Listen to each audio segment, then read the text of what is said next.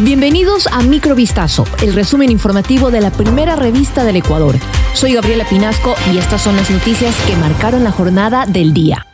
Las autoridades peruanas que destruyeron maquinaria pesada en la zona fronteriza actuaron contra la minería ilegal en su territorio, según aseguraron este martes militares ecuatorianos y agregaron que no tienen evidencia de algún sobrevuelo peruano a su lado de la frontera. El Comando Conjunto de las Fuerzas Armadas añadió que se constató que la destrucción de maquinaria que habría sido utilizada para trabajos de minería ilegal en el sector de Anchalay, en Perú, se realizó por parte de las autoridades peruanas competentes en contra de la minería ilegal en su territorio de acuerdo al uso de sus derechos como parte de su soberanía. Según anunciaron las Fuerzas Armadas, se realizan permanentes operaciones militares de defensa de la soberanía e integridad territorial, así como operaciones militares de ámbito interno en apoyo a las instituciones del Estado.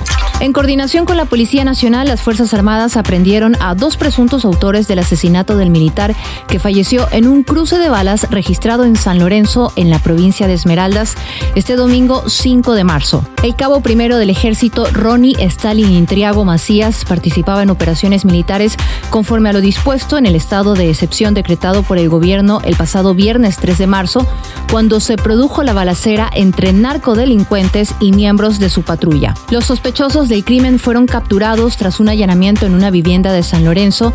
En el lugar también se decomisaron tres armas de fuego. Ayer, en rueda de prensa, el ministro de Defensa Nacional, Luis Lara, advirtió que las Fuerzas Armadas responderán con profesionalismo y responsabilidad a cualquier ataque de estos grupos que actúan al margen de la ley. Cerca de 10,5 kilos de cocaína fueron incautados en Ecuador cuando iban a ser enviados a España impregnados en alfombras, según informó la Policía Nacional. El decomiso se realizó en el área de carga del Aeropuerto Internacional Mariscal Sucre de Quito durante una inspección rutinaria de los agentes policiales. Los perros antidrogas dieron la alerta sobre dos paquetes de alfombras de cuero de vaca que tenían como destino Barcelona y Madrid.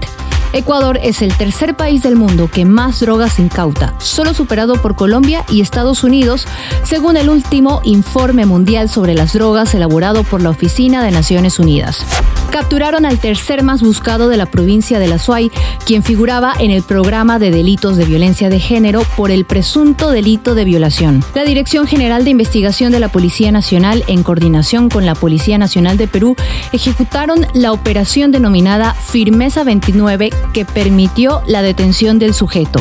En el departamento de Arequipa se localizó y capturó a Andrés Marcelo M, de 41 años de edad y de nacionalidad ecuatoriana. En contra del hombre pesaba un una boleta de detención con un dictamen de 29 años de pena privativa de libertad por el delito de violación emitida por el Tribunal de Garantías Penales de Azuay. Durante el Campeonato Sudamericano de Velocidad celebrado en Quito a lo largo del 4 y 5 de marzo, la atleta ecuatoriana Anaí Suárez estableció un nuevo récord nacional absoluto en los 400 metros planos.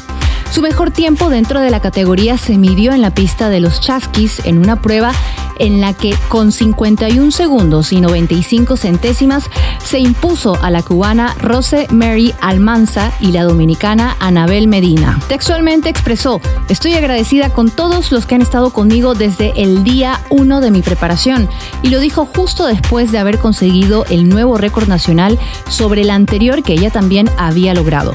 En los 200 metros llanos, Suárez consiguió el tercer lugar al lograr una marca de 23.29, lo cual fue únicamente superado por la dominicana Mirlady Paulino y la tricolor Nicole Caicedo.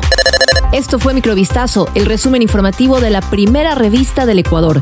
Volvemos mañana con más. Sigan pendientes a vistazo.com y a nuestras redes sociales.